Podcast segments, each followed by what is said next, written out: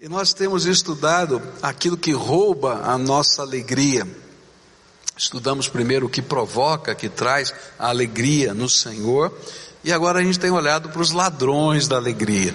E hoje pela manhã a gente falou, começou a falar sobre um dos ladrões da alegria, é quando a nossa mente fica obscurecida, ou quando a gente começa a trabalhar os nossos pensamentos de maneira errada.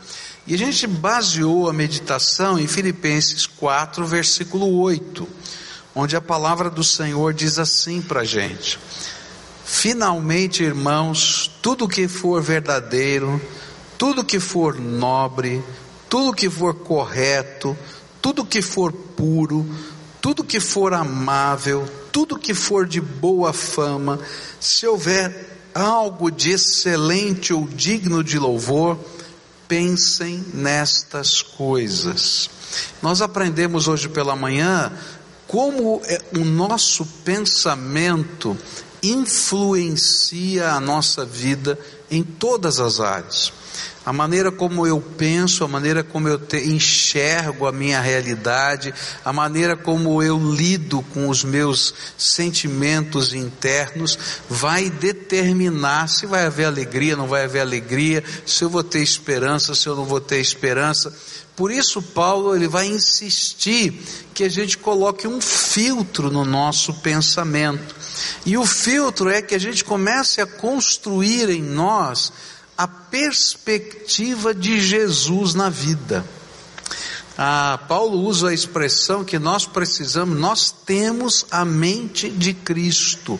E ter a mente de Cristo é exatamente isso, a gente começar a olhar a vida na perspectiva dos olhos do Senhor Jesus. E aí a gente vai trabalhar os nossos pensamentos. A gente estudou hoje de manhã que eu não tenho controle pelos pensamentos involuntários. Há pensamentos que vão passar pela minha cabeça e eu não tenho controle, eles vêm, tá? Mas o que eu faço com esses pensamentos, eu tenho controle. E é disso que eu tenho que tomar cuidado. E aí Paulo vai falar para gente de algumas coisas que compõem esse filtro, que faz com que a gente olhe a vida com os olhos de Deus. Primeiro, desse, primeiro desses filtros que nós já olhamos hoje de manhã é tudo que é verdadeiro. Paulo vai dizer assim: olha, tudo que é verdadeiro, nisso você vai pensar. E nós falamos bastante sobre a maneira como a gente interpreta a vida, e às vezes a maneira como nós interpretamos a vida não é a realidade é uma interpretação errada da realidade. A maneira como eu estou enxergando os problemas, a maneira como eu estou enxergando as minhas dificuldades, a maneira como eu olho para o meu futuro, a maneira como eu olho, às vezes é uma interpretação. Existem alguns elementos concretos que estão ali que me dão a base, mas na verdade isso não é a realidade da minha vida, é uma conjectura minha, do meu pensamento dessa realidade. E a Bíblia vai dizer: ó, toma cuidado para você não transformar aquilo que é uma conjectura numa realidade para você. E isso vai fazer mal para a tua vida.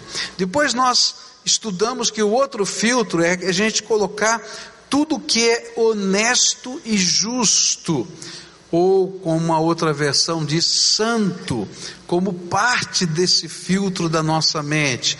E a gente aprendeu que a ideia aqui dessas palavras é de alguém que se move em direção ao mundo como se estivesse constantemente no templo de Deus. Então, que a tua mente seja o templo de Deus aqui na terra e que você possa andar na presença de Deus junto com os seus pensamentos.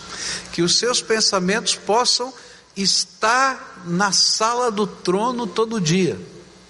Essa é dura, né? Fala a verdade, passa tanta coisa na cabeça da gente, não é? E aí ele está dizendo: olha, cuida do seu pensamento, porque você é o templo de Deus vivo.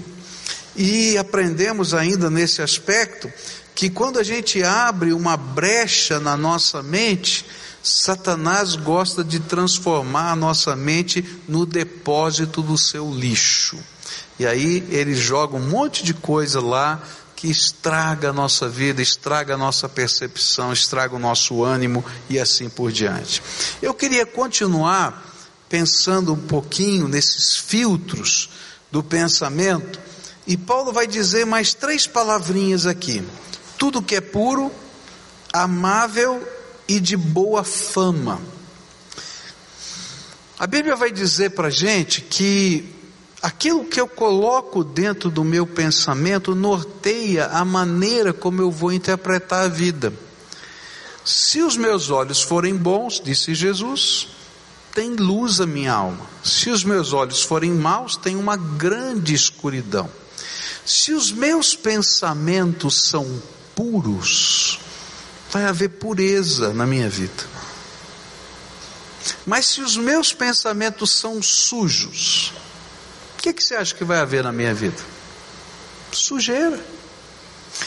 É interessante que quando a gente começa a estudar a queda de alguns homens que fizeram diferença na pregação do Evangelho, mas se tornaram escândalos no meio cristão, a gente vai descobrir que exatamente na oficina do diabo, que é a cabeça, tá? É que o diabo trabalhou.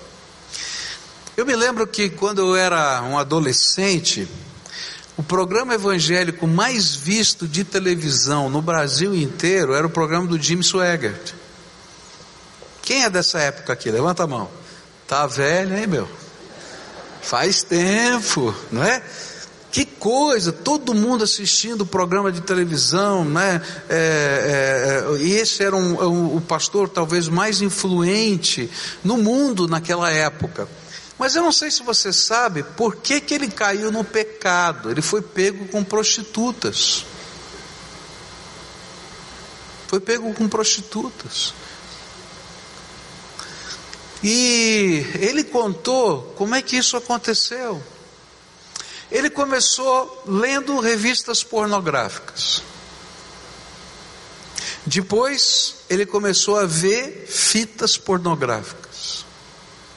Depois, ele começou a querer experimentar as coisas que ele lia e via.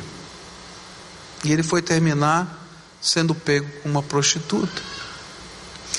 A Bíblia está dizendo que se eu não colocar um filtro de pureza na minha mente, eu vou permitir que o lixo do diabo entre dentro da minha vida e os meus sonhos, que são involuntários, vão estar contaminados pela maldade que está dentro de mim. Até o sonho.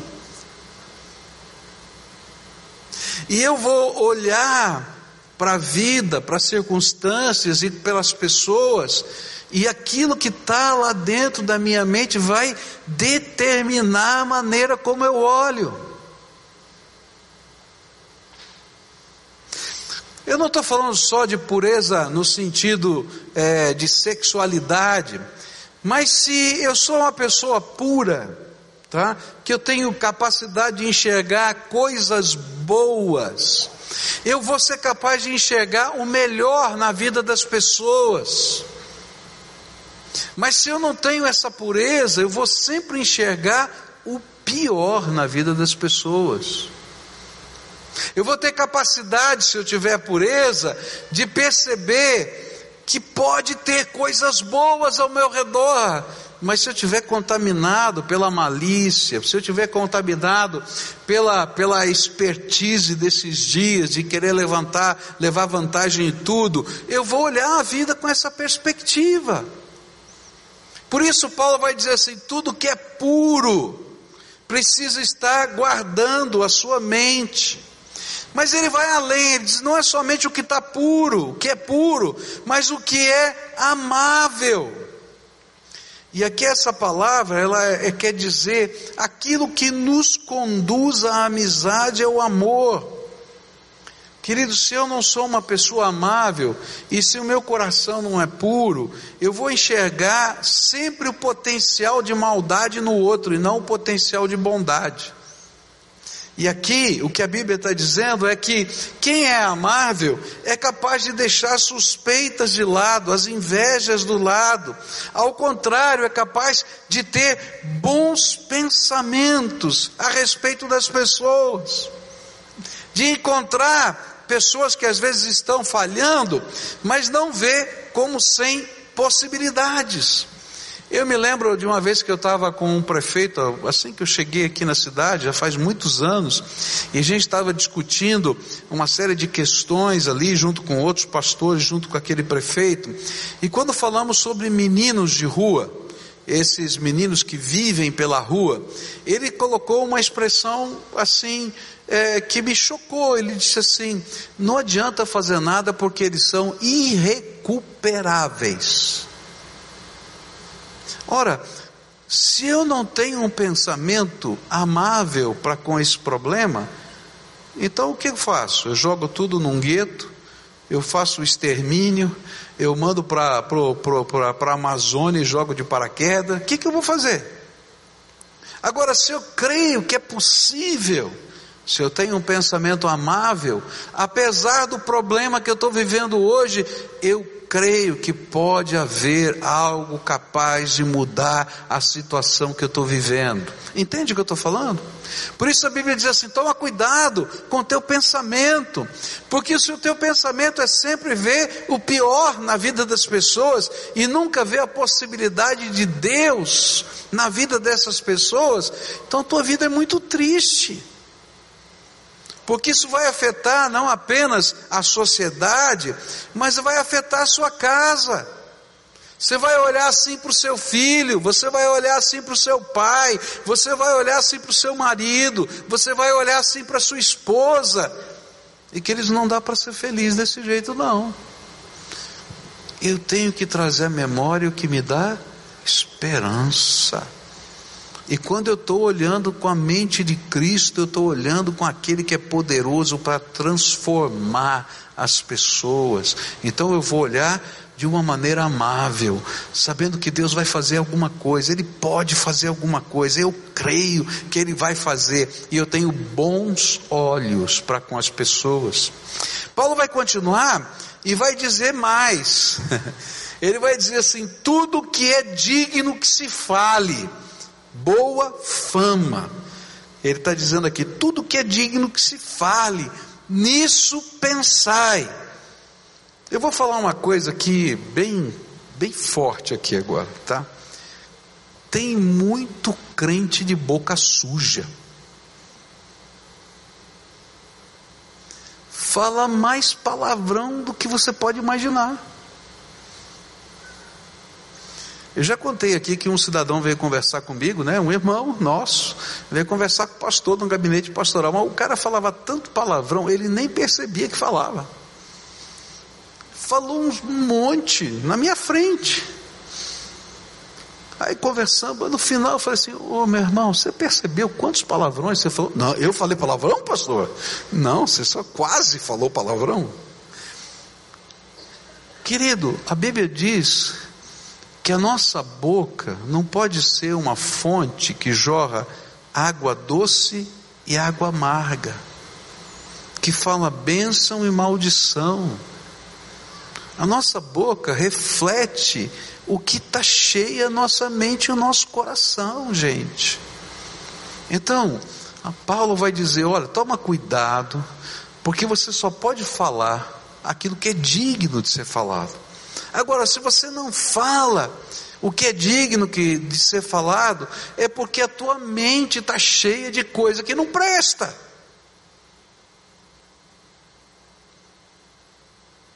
Toma cuidado. E a Bíblia diz: olha, põe um filtro. Por quê? Porque quando a gente não coloca esse filtro, a gente vai perder a alegria e vai ser alguém que tira a alegria dos outros. Paulo vai dizer assim: olha, tudo que é de boa fama, nisso pensai. Eu não sei quantos de vocês já leram um livro ou já assistiram o filme da Poliana. Tem alguém aqui que já assistiu, já leu o livro? Poliana, olha, recomendo, tá? É lindo, é uma menina, não é? Mas que ela tem um olhar da vida tão positivo, tão maravilhoso, que ela, ela abençoa a sociedade onde ela está inserida, as famílias, os amigos, com aquela maneira de pensar. É claro que aquilo é uma novela, aquilo é um, é um romance, tá? Não é um personagem real.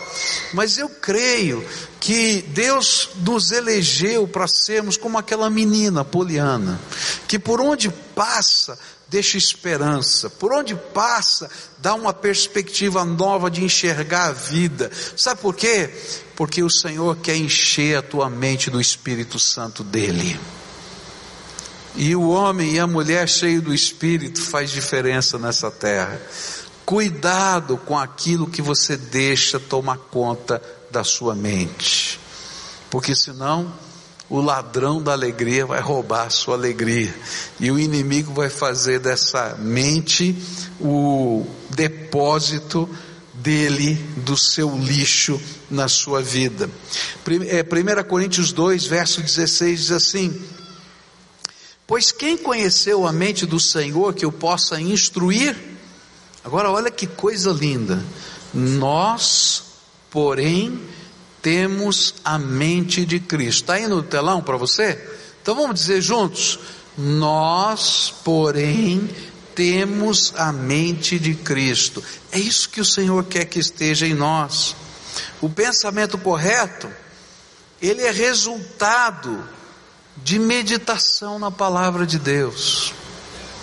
Querido, você não vai ter um pensamento correto desse jeito assistindo televisão.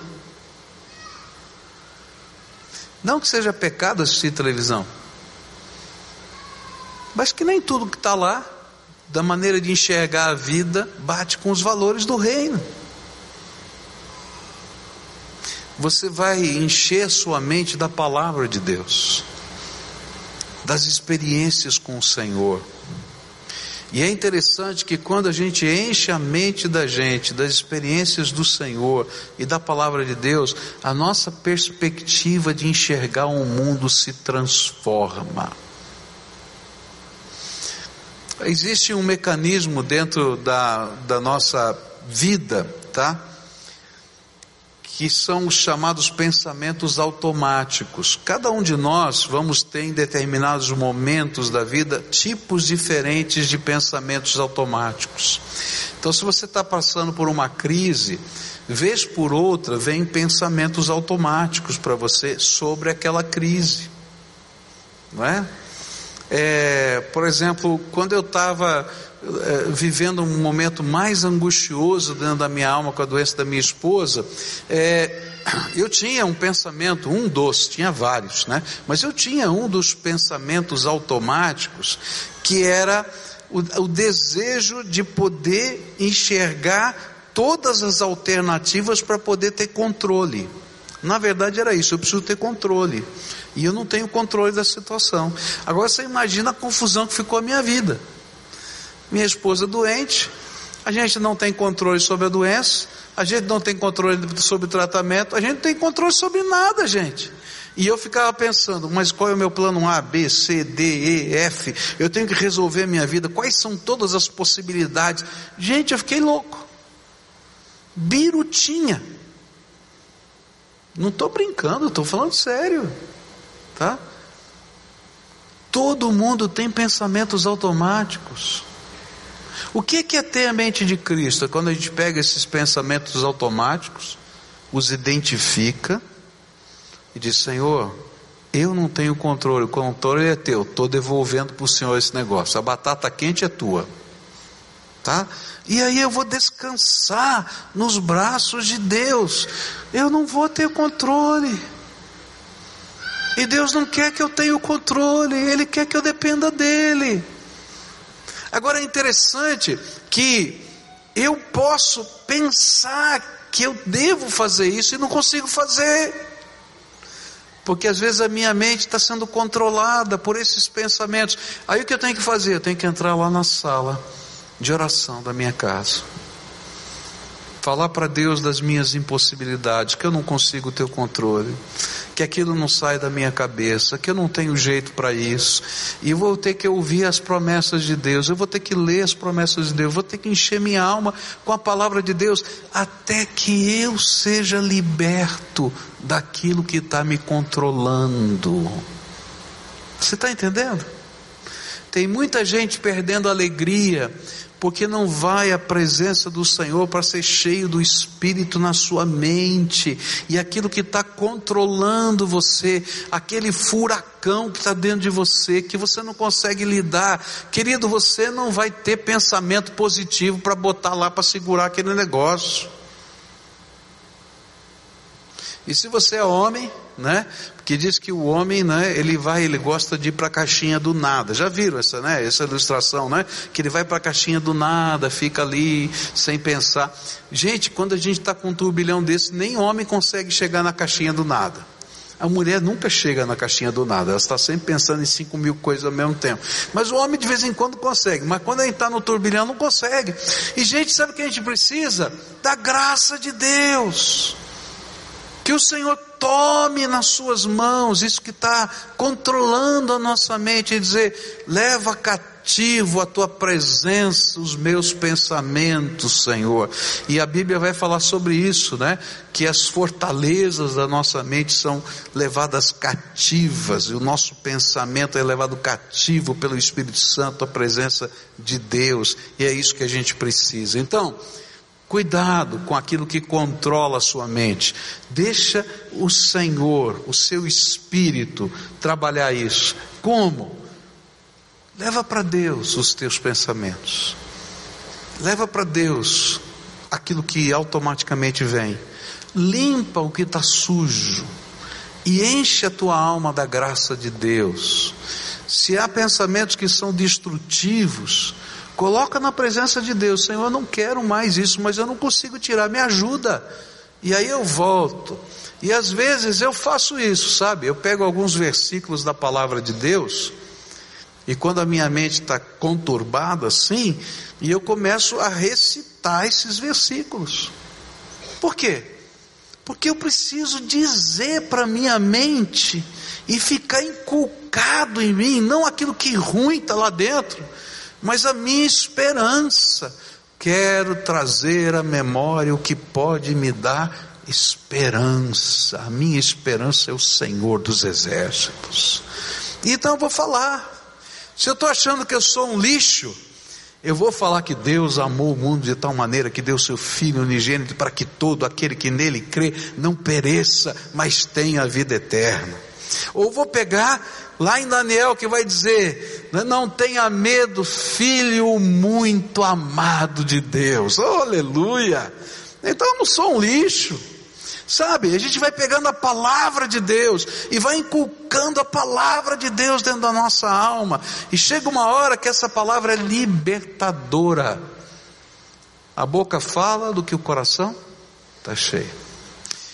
Última coisa que eu queria deixar com você nessa noite Está no versículo 9. E aí, Paulo vai dizer assim: ponham em prática tudo que vocês aprenderam, receberam, ouviram e viram em mim, e o Deus da paz estará com vocês.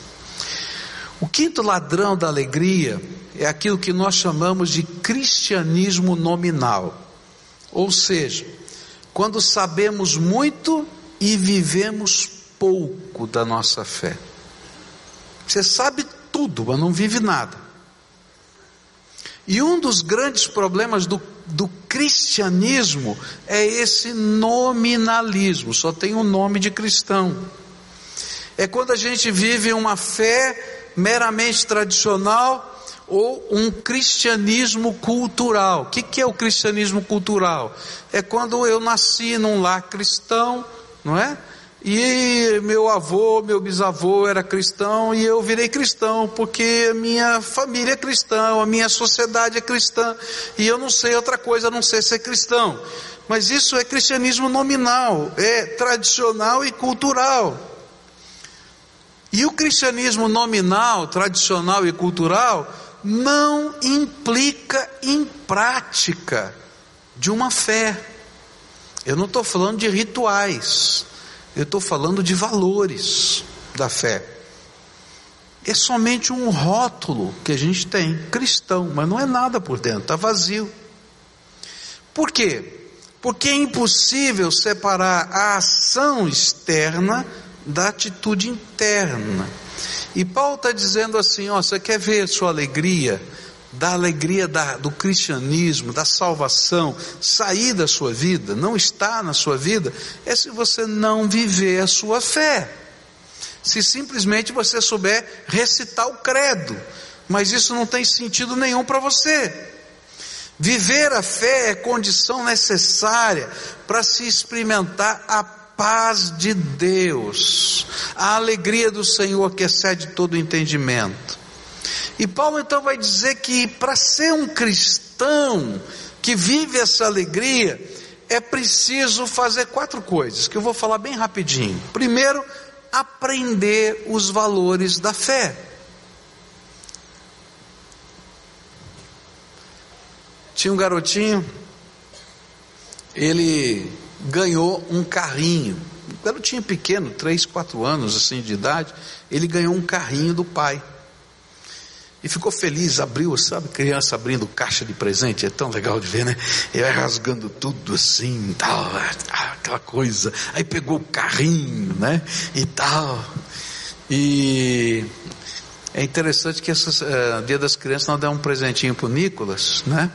E, e, aí a gente foi pegar um bonequinho lá de um desenho que ele gosta, e a gente comprou o bonequinho, colocou no, na sacola, e quando a gente foi dar a sacola de presente para ele, né? Feliz que ele ia gostar do bonequinho, ele pegou a sacola, não tinha visto ainda, disse, carro, carro, não era carro, era o bonequinho, né? Aí a gente já fica tudo assim, né, triste. Bom, aquele menino ganhou o carrinho, tá? E ele abre a caixa, ele começa a brincar, e aí o papai e a mamãe saem de perto e de repente eles escutam um barulhão. Aquele carrinho foi lançado, não é? Com força na parede. E aí o papai diz: Filho, mas que isso? Você ganhou o presente agora, você já está quebrando o brinquedo, jogando na parede. Aí o menininho olhou para o papai e disse assim: Esse carro está quebrado, não funciona, não tem motor.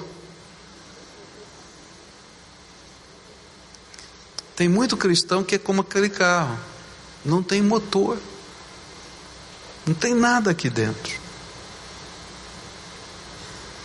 Tem o desenho do carro, tem a portinha, tem as marcas, mas não tem motor, não funciona. Tem muita gente vivendo um tipo de fé que não funciona.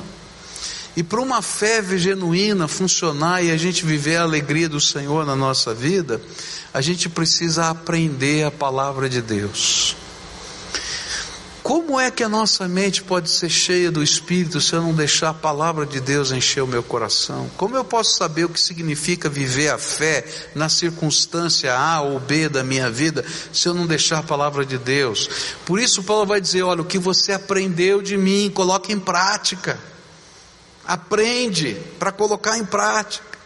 Agora eu vou olhar aqui para muito crente aqui que é membro dessa igreja. Eu vou falar sério com você aqui, tá? Tem muito crente que parou no tempo e no espaço do ensino da palavra de Deus. Alguns só fizeram o discipulado, não fizeram mais nada. Gente, a Bíblia é tão rica, tem tanta coisa para você aprender, tem tantos cursos que essa igreja oferece para você, para você se aprofundar na palavra de Deus. Tem a linha base de, de, ensino, a linha avançada de ensino, tem os encontros doutrinários, tem os cursos todos que a gente faz, escola de líderes. Rapaz, está perdendo a bênção. Eu vou usar uma palavra forte, hein? Cristão medíocre. Está entendendo? Faz isso na tua profissão para ver o que acontece. Você fica obsoleto em poucos dias.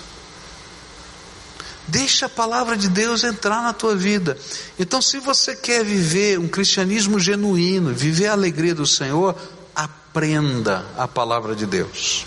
Segunda coisa que Paulo vai falar sobre esse ser, esse cristão que não é meramente um cristão nominal, é receber o que de mim aprendestes e recebestes. ele vai dizer.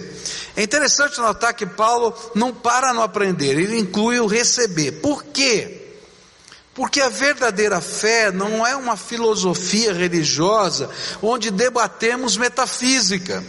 Tem gente que vai para a célula e fica bravo, né? Porque lá na célula a gente não está preocupado em discutir a teologia, não é? As três teologias sobre a segunda vinda de Cristo, sobre não falamos sobre se anjo tem sexo ou não tem sexo. A gente não fala, gente, não estamos lá para isso. Por quê? Porque nós estamos lá na célula para que aquilo que você aprendeu você possa receber. O que, que é isso? Uma coisa é eu saber alguma coisa. Outra coisa é eu transformar isso que eu sei em algo que passa a ter valor para a minha vida e vai determinar as minhas ações. Por exemplo, tá? Tem muita gente que sabe o que a Bíblia fala, por exemplo, sobre o dízimo, mas nunca recebeu essa palavra, porque não vive. Mas não é só o dízimo, tá?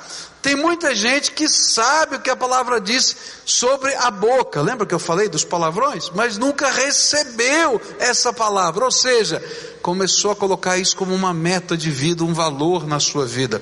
Tem muita gente que sabe como é bom a gente construir uma relação conjugal segundo os valores de Deus. E talvez possa até citar alguns versículos que falam sobre relacionamento de marido e mulher mas nunca receberam essa palavra, porque não praticam o que essa palavra está dizendo, ou não estão nem tentando praticar. Por isso, Paulo vai dizer assim: o cristianismo que é genuíno, ele conhece a palavra, ele vai aprender a palavra, mas ele não se conforma em só conhecer a palavra, ele diz: Eu quero que essa palavra se torne a maneira que eu vou viver nessa vida. E aí eu recebo essa palavra. Mas Paulo não para, não para de receber. Ele vai dar uma terceira coisa aqui que é interessante. E essa terceira coisa que ele vai falar, que vai terceira e quarta juntas aqui, que é ouvir e ver. E a ideia de ouvir e ver é vivenciar, experimentar. E essas duas últimas palavras implicam em colocar em prática, experimentar a realidade. Ou seja, é preciso viver o que aprendemos e recebemos. O que estava somente dentro de nós deve ser expresso de modo que os outros possam ver e ouvir. Paulo não só ensinava a palavra, mas também vivia de maneira que os seus ouvintes podiam ver a verdade na sua vida.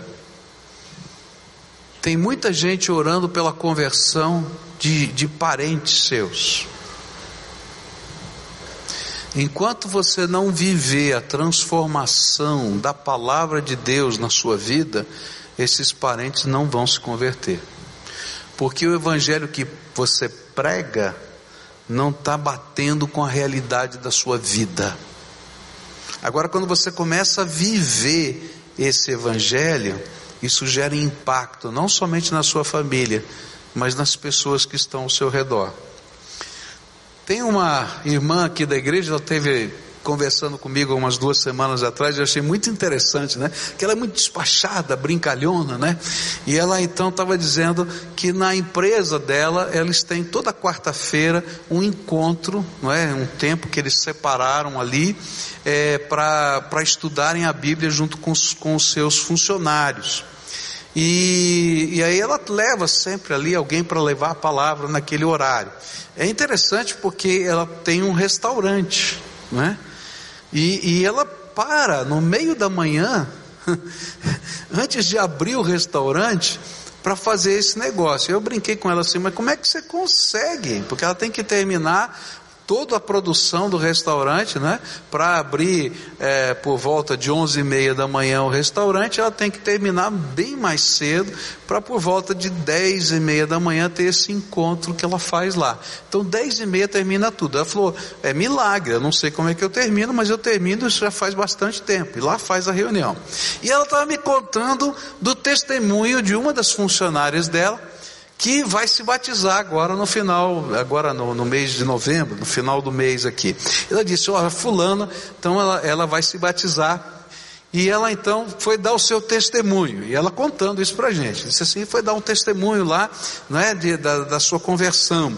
E aí perguntaram para ela: por que, que você recebeu Jesus? Ela olhou bem para a chefe dela e disse assim: se Jesus foi capaz de transformar minha chefe, então eu acredito nele.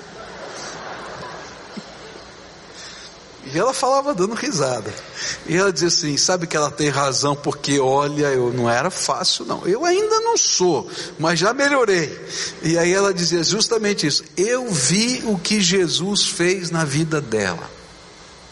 E eu queria que ele fizesse isso na minha vida. Nós não estamos pregando uma filosofia, nós estamos falando do poder de Deus para transformar todo aquele que crê. E um cristianismo genuíno não é nominal. A gente aprende, a gente recebe e a gente vive. E quando a gente está vivendo, as pessoas vão ver e ouvir na nossa vida aquilo que nós estamos experimentando com Deus. E eu diria assim: o resto não é cristianismo. O resto é uma ilusão de cristianismo. E sabe, atrapalha. Porque a gente acha que é cristão, mas não é. Querido, se Jesus não for o Senhor da sua vida, não importa a placa de igreja que você tem, não importa quantos anos de peregrinação você fez, porque você vai ser uma pessoa vazia.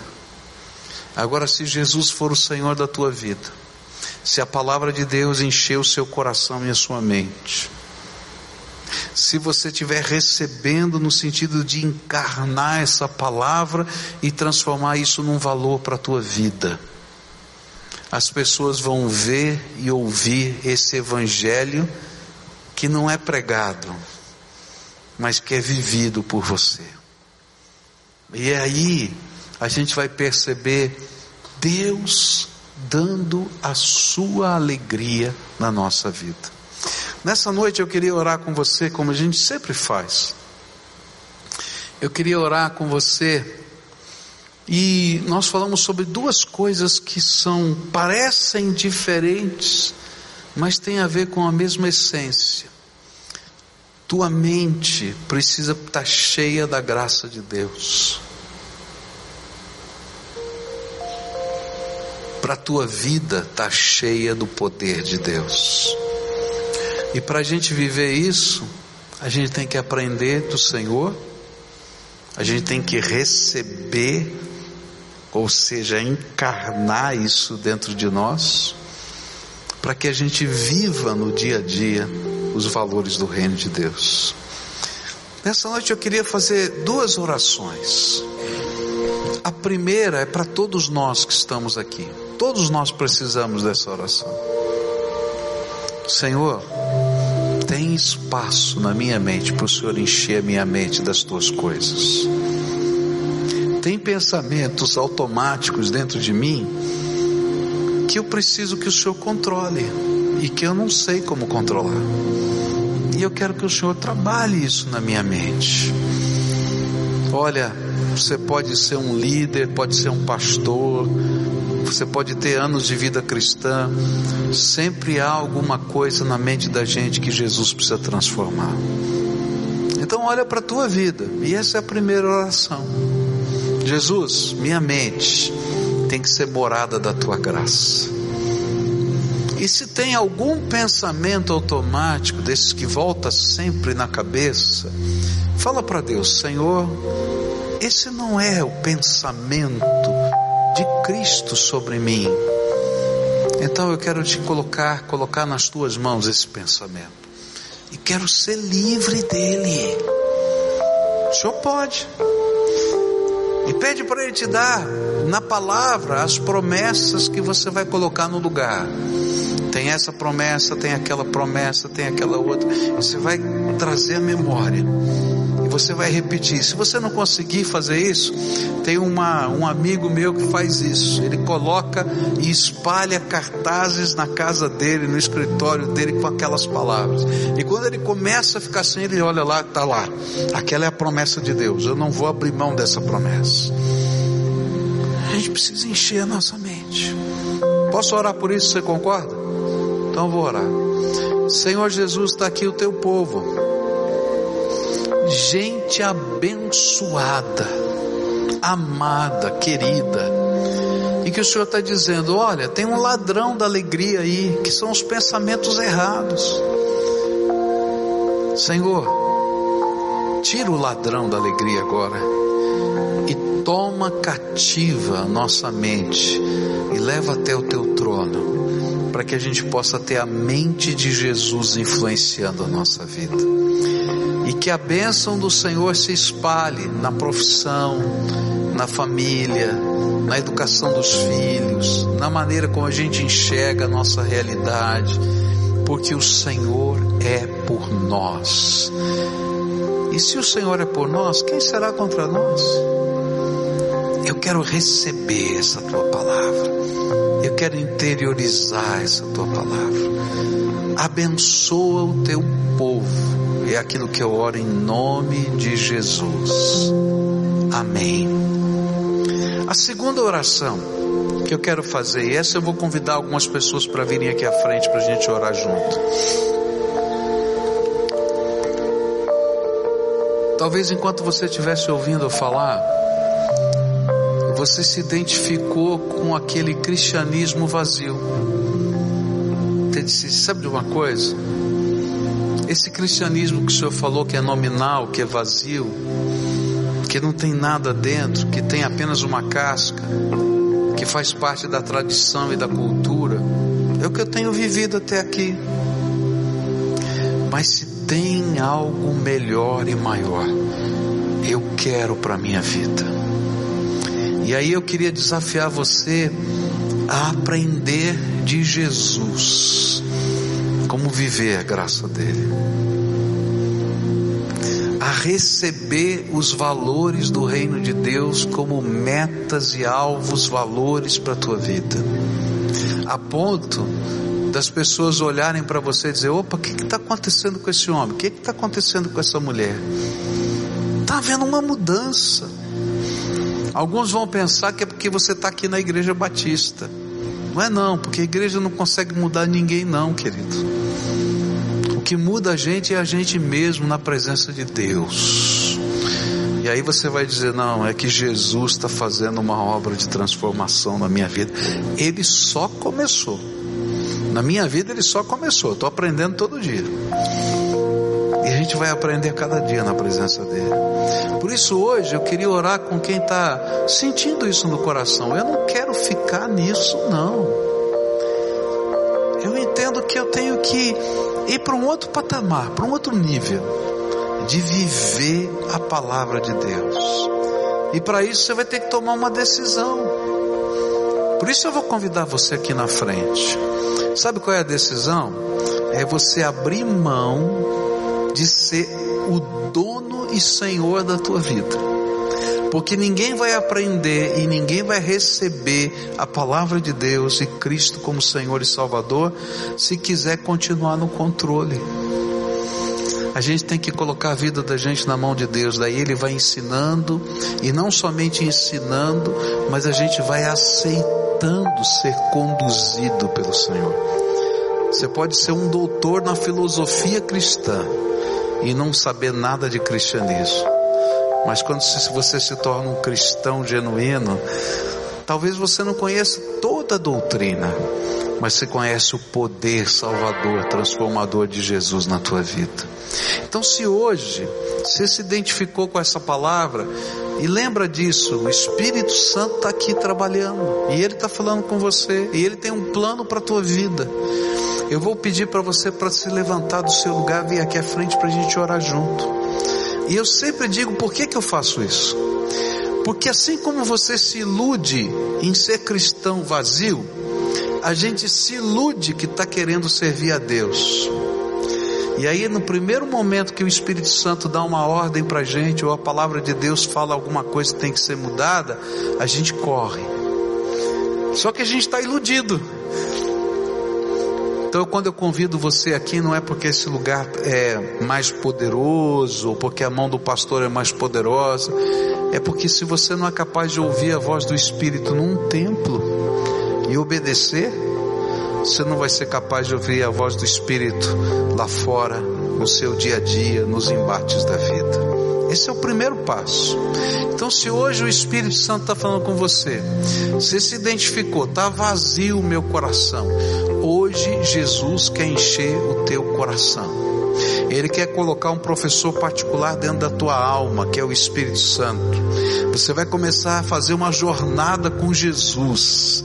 E essa jornada começa no quarto da gente, da casa da gente, onde a gente vai falar com Ele e Ele vai falar conosco. Não para lá só, porque vai sair do quarto, vai entrar na casa, na família, vai entrar nos relacionamentos. Tem a ver com a igreja? Tem!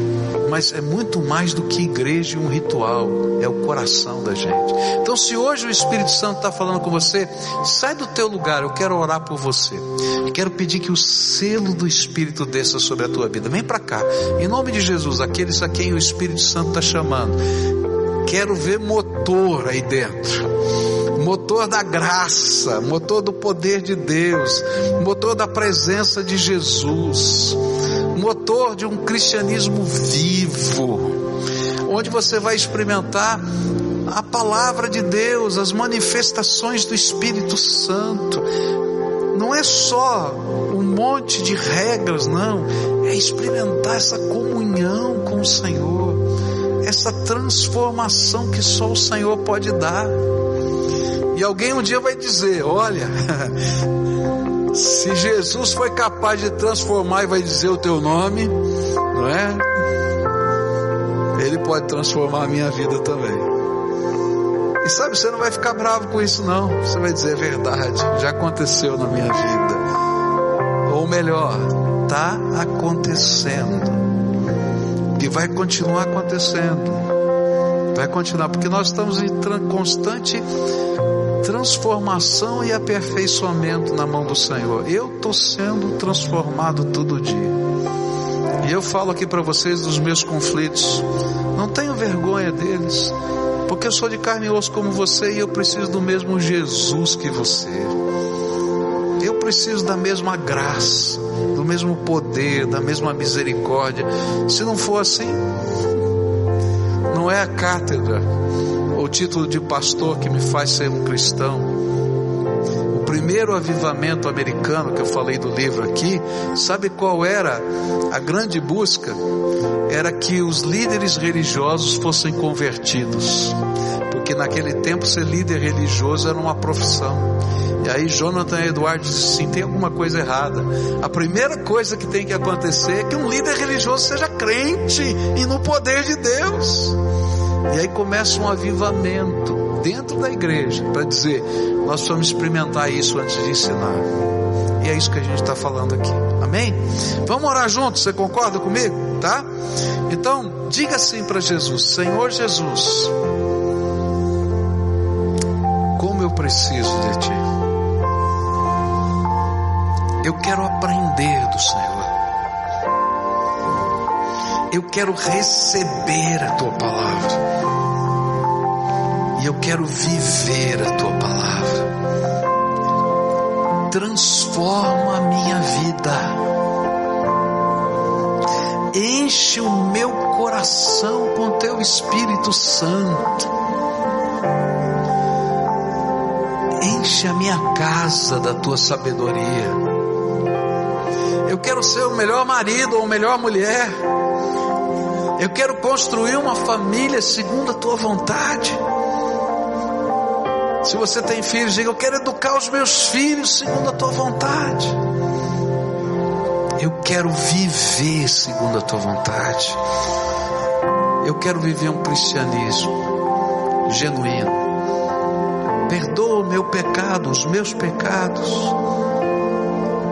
mas faz ter motor a minha alma entra no meu coração. Amém. Senhor Jesus, eu quero te pedir uma bênção especial sobre esse teu povo. Que agora as janelas do céu se abram e o Senhor derrame o teu Espírito Santo.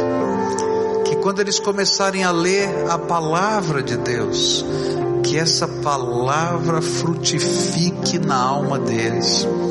Se antes eles não conseguiam entender, que o Senhor faça brilhar a tua palavra, os valores, de tal maneira que eles olhando falam assim: opa, isso aqui é para mim, o Senhor está falando comigo. E Senhor, se houver pensamentos automáticos, que o Senhor os transforme pela palavra de Deus. Que os relacionamentos sejam abençoados, mas acima de tudo, que o Senhor revele a tua graça sobre eles. É aquilo que eu oro em nome de Jesus. Amém e amém. Agora quero dar uma dica para você, tá? Fica de pé, você que está ajoelhado, pode ficar de pé. Ó, primeira dica: marca um encontro pessoal com Jesus todo dia. Todo dia, tá? Qual é a hora? A melhor para você. Não sei que hora que é melhor para você. Se de manhã, de tarde, de noite, na hora do almoço, você que sabe, tá?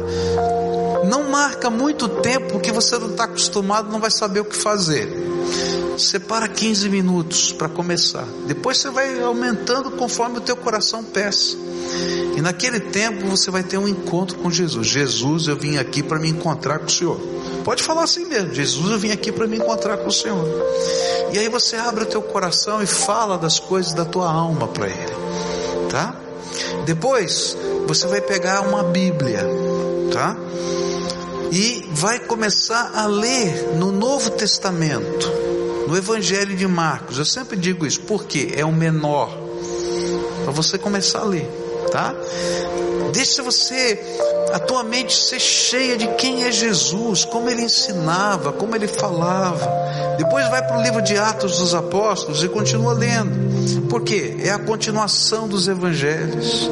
E deixa a palavra de Deus encher o teu coração.